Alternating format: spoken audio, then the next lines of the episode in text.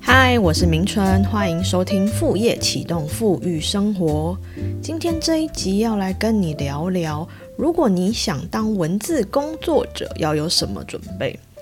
我自己呢，从五六年前开始，就是靠着斜杠副业。做文字相关的工作，还有社群小编相关的工作，一路独立到现在。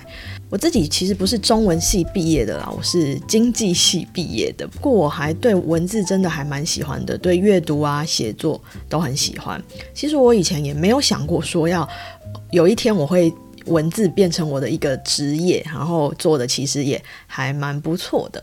那因为后来我。靠着文字赚钱，那也当了讲师，就还蛮多的大专院校会邀请我去做一些跟写作相关的演说。那我曾经有到台北大学去做一个职场写作相关的专题演讲，然后那一次的同学还蛮多都是中文系的，就有一个同学就问说：“哎，老师，如果想要当文字工作者，要有什么准备？”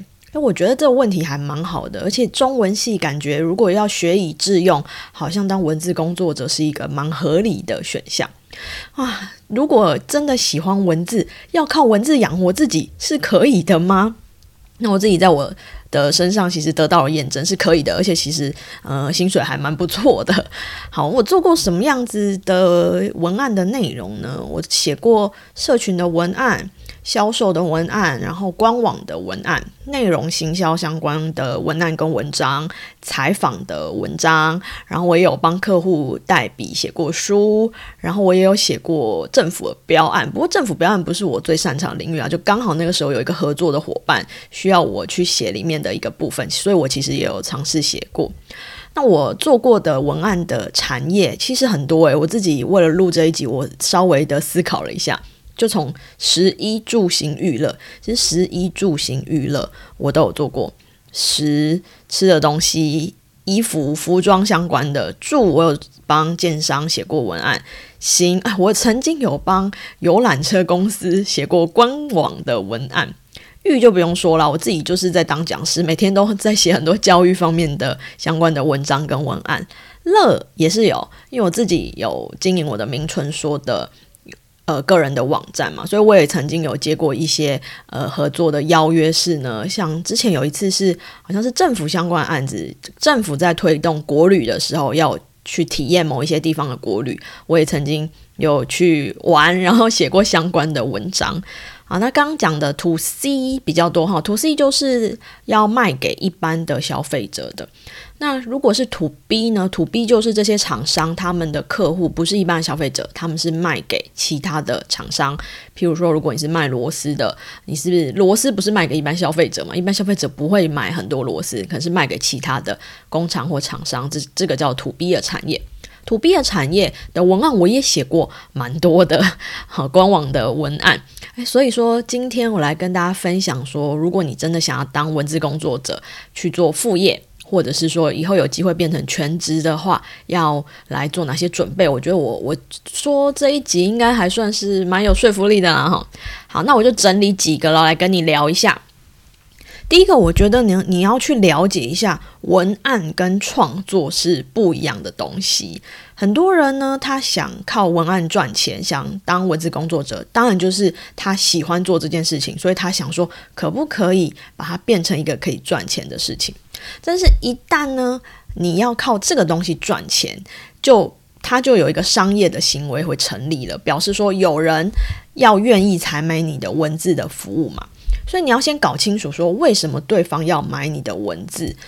通常不是因为你很有这个才华了，因为如果你很有才华的话，你就不用当文字工作者，你就直接去当一个作家，你就去写小说啊，去创作就好了。创作是可以随心所欲展现创作者的创意，但是如果是文案的话，一定是为了服务某一个目的而存在。我们要做的其实就是帮我们的客户、我们的业主去达成这个目的。譬如说，为什么你的客户没事要写一个品牌故事？哇，你把它写得很好，但他为什么没事要写一个品牌故事？重点就是他要靠这个品牌故事去打动他的消费者。所以说，如果这个品牌故事写得很好，但是没有办法打动消费者，我觉得这个目的是不成立的。所以你是要让消费者有欲望去购买。如果是呃一般的这种销售型的文案的话，你要让消费者有欲望去购买。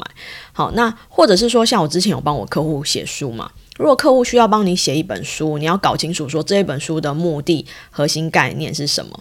有时候呢，你的客户不一定很清楚哦，他只是一个想法。对我就是要出一本书，但重点是，如果你没有去帮他厘清，说你出这本书到底是要用在什么地方，你的目的是什么，很有可能你在规划、你在写的过程，你就会非常的痛苦。然后写出来的时候，客户也说不出说到底哪里怪怪，好像然后跟我当初想的不一样，就表示中间的沟通其实是没有非常的顺畅。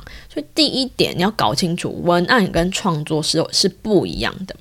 再来就是呢，我们提供一个好的创意、好的文案的作品，最后的定夺标准，我觉得这个如果你要当文字工作者，你一定要有一个心理准备，最后的标准是在客户那边，因为是他付你钱，付钱的最大哈。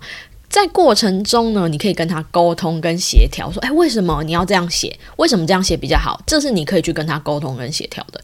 但是如果客户还是不满意，其实他不是在否定你的文字。好，你不要自己就玻璃心了，而是说他可能觉得说这个文案没有达成他要的目的。那我觉得这个是对很多可能你很擅长或是很喜欢写作的人来说，你一定要认清这件事情。当你的作品变成商品的时候，你就要有一个心理准备，你不能说这是我的创意，没有人可以来践踏。重点是谁付你钱的？付你钱的那个人才是老大。好，要有这样子的心理建设。在第二点呢？你以为你很会写文案，其实你没有。好，很多人呢就觉得说，哦，我好像很会写作哦，嗯，跟其他人比起来，跟我同年纪的人比起来，我觉得很会写作。当然啦，想当文字工作者，基本的文字的能力是要具备的。你不能说文章连通顺都不通，这样子要怎么当文字工作者？人家读起来都不知道你在说什么，这样也不行。那很多人可能会把自己文字能力很好的这件事有一个误会，他可能觉得说：“哦，我以前作文都考很高分啊，作文考很高分不代表你可以写文案写得很好，因为文案我刚前面有讲，它是有一个目的存在的，它是需要有。”带有销售跟行销的意涵的，所以说，如果你平常呢，你以前没有这方面相关的一些累积跟训练，很可能你写出来文案很像是浮在空中，就感觉说这个这个修辞蛮不错的啦，哈，这个堆砌文文藻蛮不错，可是感觉就是没有办法很接地气，没有办法去打动消费者。这样子呢，这种文案其实也是卖不出去的。所以你以为你很会写文案，其实你没有。所以说，你如果真的要靠文字去赚钱的话，当然前提你要大量的去练习，然后你要去开始去了解各式各样的类型的作品要怎么写。譬如说，我刚提到我做过的呃销售型的文案、社群的文案、采访、品牌故事、内容行销等等等，你要去多看一下这些作品是怎么写的，然后怎么样被写出来的。所以，除了文字能力以外呢，我觉得还有很多其他的能力要培养。你要靠文字赚钱，不是说你文字能力好就好了，而是你可能要培养，譬如说你的沟通、采访的技巧，或者是呢，呃，一些你的销售、行销相关的一些技巧，你要融入在你的文案中。好，所以这个是你真的要当文字工作者之前，你应该要有的准备。再来第三点呢，好，如果说你的能力都已经具备好了，那你真的要开始来踏出这第一步了。那你到底要去哪里哪里找客户？再来就是你说你很会写，那证据是什么？业主又怎么知道你很会写？所以平常你就应该要累积自己的作品集。如果说没有人发案给你的时候，你可以自己练习嘛。譬如说，你有什么呃品牌，你今天看到某一个品牌还不错，你可以试着练习帮他写文案，写写看，累积作品集。如果当你要去应征相关的工作的时候，你就可以拿这个作品集出来，让你的潜在客户去评断说你是不是真的可以胜任这一份工作。那我是很鼓励说，文字的工作者，如果你想当文字工作者的话呢，你可以去建立自媒体。你可以建立一个部落格、自己的个人网站，或者是粉丝团、IG 也可以，然后就是跟文字有关的，让你的潜在雇主可以被你的文字吸引，然后他有机会透过你的自媒体主动来发案给你。好，所以自媒体呢，也可以是你作品集的一部分。哎，平常呢，人家绝对不会知道你有多会写的啦。你要自己去把这些作品集啊，这些自媒体把它累积起来。在第四点呢，我觉得比起专业的能力，有时候业务能力是更重要的。好，这个不是只有在文字工作者，这个法则我觉得是适用在全部的接案的工作者。如果你真的想要，呃。赚靠副业，或者是呢，你有机会想要自己独立的话，我觉得业务能力真的很重要。因为会不会有案子，其实重点不是你的专业能力，是你的业务能力。如果说你哦一身的才华，没有人认识你，没有人知道，当然也不会有人发案子给你啊。我其实觉得专业能力过了某一个门槛就够用了。当然不是说哇，你专业很烂，你只会出一张嘴，很会讲业务，当然也不是。就是专业能力呢，至少可能七十分、八十分，有一个基本的门槛就够用了。重点是呢，你有没有办法去寻找你的客户？你有没有办法去熟悉说你的客户要从哪里来？你要去主动开发客户，或者是吸引客户来上门？所以我觉得，如果说你要想要独立的话，做副业是一个很好的方式。是，如果你有一个主业，你在主业的工作岗位上，你有机会接触到你未来的潜在客户吗？像我以前呢做过很多打工嘛，我之前的节目也有分享，学生时代的时候，哇，去做了好多打工。但这些打工呢，当然给我的薪水时薪就是那个死薪水。但我觉得给我一些其他的资产是呢，我在那个打工认识了一些蛮多人，后来就变成我的客户。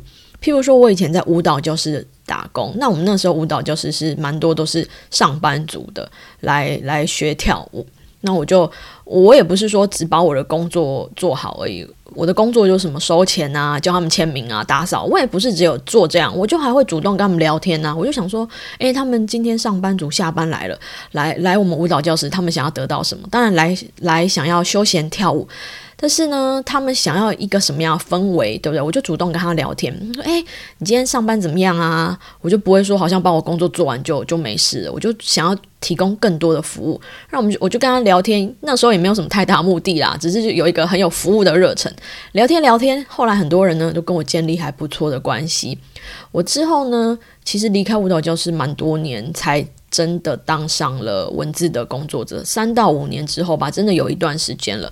但是因为那时候累积的一些弱连接，然后他们后来看到说，哎，我在当文字工作者，我也有在经营社群，我有具备这样能力。很多那时候认识的人，后来都变成我的顾客。好，所以说，其实我觉得你自己在你自己的正职，你一定也要很认真的去看待，因为你也不知道说哪一天你认识的这些人脉会不会发案给你。好，再来第五点呢？我觉得这个很重要，特别的强就是看起来好像很基本的工作伦理才是对对对对对最重要的。什么叫做工作伦理？工作伦伦理就是跟人家讲好什么时候要交稿就什么时候交稿，这叫做工作伦理。哎，你们不要觉得说这好像。听起来很简单呢，实物上呢做起来是不容易的。因为如果你要靠文字为生呢，很多人呢就像我前面说的啊，他觉得自己创意很好，但是他就觉得说要等灵感来的时候才写个写东西，不行，好不好？不能说自己有灵感才写东西。姿势不漂亮没关系，你要击中每一颗球啊！你要每一次都准时交稿，然后不要搞消失，不要搞得说你客户联络不上你。你要完成自己对业主的承诺。你既然接下来了，不管是副业还是主业，既然答应了，你再怎么样好，自己有什么样因素，呃，都要想办法把它完成。熬夜啊什么的，都要想办法把它完成。如果你没有办法做到，你一开始就不要答应，或者是你一开始就把自己工作的时间抓宽一点。这些看起来很基本，对不对？但是我告诉你，我在江湖呢打滚了这么多年哦。其实看到蛮多人不一定可以做到的，好像有一次，嗯，我就讲一个例子好了。有一次是我的朋友介绍来的一个案子，那我朋友是做网页的嘛，然后他就说：“哎，客户缺文案，你要不要帮忙？”我说：“哦，好啊。”其实我蛮多这种朋友也会互相介绍案子，我就帮他写文案。然后呢，因为第一次合作的客户嘛，其实我尽量我的习惯都是。越早可以交件越好。譬如说，我跟客户讲好说，诶，最晚这个礼拜五给你，我通常都是礼拜四或礼拜三就会给他。但是我会跟他讲说，最晚礼拜五哈，礼拜五一定。但我通常习惯都会提早交了。那这个客户呢还不错，我交稿之后都没有什么在改我的文案，我就觉得说，天哪，这是一个好客户，对不对？因为你就节省了很多时间，然后就帮着客户写了很多的销售文案，写了有没有十个十个案件，应该有哦。后来突然这个客户就又说：“诶，我临时想要追加一个案件，是之前没有讲的，可以吗？”我说：“哦，好，可以啊。”我就评估一下手边的工作，说可以啊。结果我就看他呃 pass 过来的这个案子，好像前面做一半，你知道吗？说怎么前面做一半，然后要我去接手，我就觉得有点纳闷，跟他之前发案的行为有点不一样。我就去问我那个朋友，因为我跟这个客户没那么熟啦，是我朋友介绍的，我就问我朋友。我就请我朋友去打听，就后来我朋友就说，好像是他同时也发案给另外一个单位啊。那当然，客户会这么做有他自己的考量，我们并不会说，哎，你怎么可以这样叫我做了还叫别人做？我觉得这个我们绝对不会是这样子，因为有时候工作排程的问题，你可能自己也做不了那么多，或是客户有其他考量，这个都尊重。他没有事先告诉我，都觉得没关系。然后我朋友就告诉我说，好像是那边的人做不出来，做不出来，时间到了做不出来，所以他没有办法又。把那个丢回来给我做啊，那我就觉得还蛮震惊的，因为这件事情从来没有发生在我身上，我绝对都是准时，甚至是提早交。但是，诶，一样在业界，而且我看一下那个档案的格式，对方好像不是像我这种是一个人的公司，是一个算是有规模的公司。看一下那档案的一些蛛丝马迹啊，所以说看起来很基本的事情呢，有时候不一定真的可以做到。一旦你有一次没有做到，你给自己开了先例，你就越来越松散。那上一次我迟交一天，客户也没怎样啊，这一次 OK 啦，我才一天而已，不行哦。你只要有一次没有达成对客户的承诺，客户虽然没有开口跟你说，但是他就对你有很大的不信任感。好，可能这一次 OK 啦，就做完了，但是以后可能不一定会轻易委托案子给你，更别说帮你转介绍。所以我觉得说。呃，最后的成品当然你要放到市场上去考验，那个才是完成你的文案作品到底好不好的关键。但最重要，前面我们自己可以要求自己的要去做到哈，工作伦理。再来最后一点呢，我想要分享的是说，如果说你真的想要靠这个去赚钱，当然我觉得做副业这是一个很好的，因为文字的工作做副业，它其实没有什么先期需要投入的成本。应该每个人都有电脑吧？你不用再额外去买一台电脑，为了可以打 Word，应该不需要。如果说，哎，你真的没有电脑，你用手机也可以写文案啊。没有人规定说用手机不能写文案。如果你真的没有，呃，台湾的各大县市的图书馆都有电脑，你都可以去借，好不好？都不用钱，所以你不用去说啊，像你要做一些副业，譬如说，如果你要做个电商的副业，你要先投入成本啊，去批货啊什么的，不用。所以我觉得文字是一个蛮适合。没有成本的人，然后你有兴趣的人来做副业。但是如果说你真的有一天想要把这个副业变成一个比较稳定的副业，或者是有机会变成一个主业的话呢，你一定要去思考你的商业模式是什么。好，譬如说，假设你真的要把这事情变成自己的主业，你不希望说低于以前的薪水。假设你以前上班的时候一个月最低，我就算最简单，最低赚三万块好了。你要如何靠？文字就让自己赚三万块，你要有一个策略，你知道吗？有一个策略，你想说，嗯，好，譬如说我帮客户写一篇文案，假设我随便举例哈，假设我帮他写一篇文案是两千块好了，那如果我一个月要赚三万块，那我就是要写几篇文案，可能就至少要写十五篇文案。好，所以如果当你要变成主业的时候，你就要开始去算这个报酬跟你完成的速度，好像。文案的价钱也还蛮多的哈，之后我也许再做一个相一级相关的内容来探讨价钱哈。如果说你不要说，诶，一篇文章好像两千块，好像很少。假设你半小时就可以完成这篇文章，你的时薪不就是四千块吗？对不对？但如果说今天一则文案客户给你一万块好了，那如果你要两个工作天，假设呢你要整整二十个小时才可以完成这个文案。二十个小时，一万除以二十个小时，那等于说什么？你一个小时的薪水可能才五百块而已。好，我应该没有算错吧？好，才五百块而已。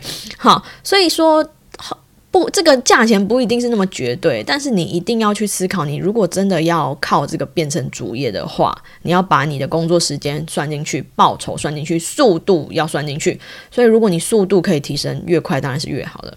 好，那我就举一个例子，呃，像我有一个写作老师，他是任大哈，王前任任大。他也是呢，原本在公司上班，他就后来想要独立，变成一个自由工作者哈。那我我的职涯蛮多的部分是受到这任大的启发。那他一开始要当自由工作者的时候，他就想说要怎么养活自己，他就想说他要靠文字。要靠媒体的投稿来养活自己，媒体的投稿也都会是有一些版面是会有稿费的，所以他就算一下自己的呃每天工作的比例，然后算一下说上稿的几率，因为可能你投稿了三篇，不会三篇全部都上嘛，可能三篇有一篇就算几率很高了，所以他就说规定自己一天至少要投稿三则，好，规定自己要投稿三则，然后就算说他这样算，觉得基本是可以养活他自己。好，所以这个一开始你如果真的要变主演，你一定要算清楚。当然后来呢，不管是任达或者是我，也都会去扩展一些其他的商业模式，可能就不会纯粹只以自由工作者为主要的工作，哎，可能也会去贩售一些其他的服务，譬如说我自己也有变成讲师啊，好，这种其他的相关的副业的延伸。那你的副业，你根据你原本的技能去延伸更多的副业，就会越做越好，你的薪水当然就会越来越多。好，所以如果你真的想靠这个为生，一定要想清楚。然后呢，多多去扩展自己的人脉，让人家知道你在做什么很重要。所以记得去去经营自媒体。所以以上就是我今天的一些分享。然后如果说你想要当文字工作者，你应该要有什么样子的准备？好，希望对你有帮助。然后之后呢，也会再分享更多我自己实做或者是我学习的副业的相关的内容，还有富裕生活的相关的内容。那我们就下次见喽，拜拜。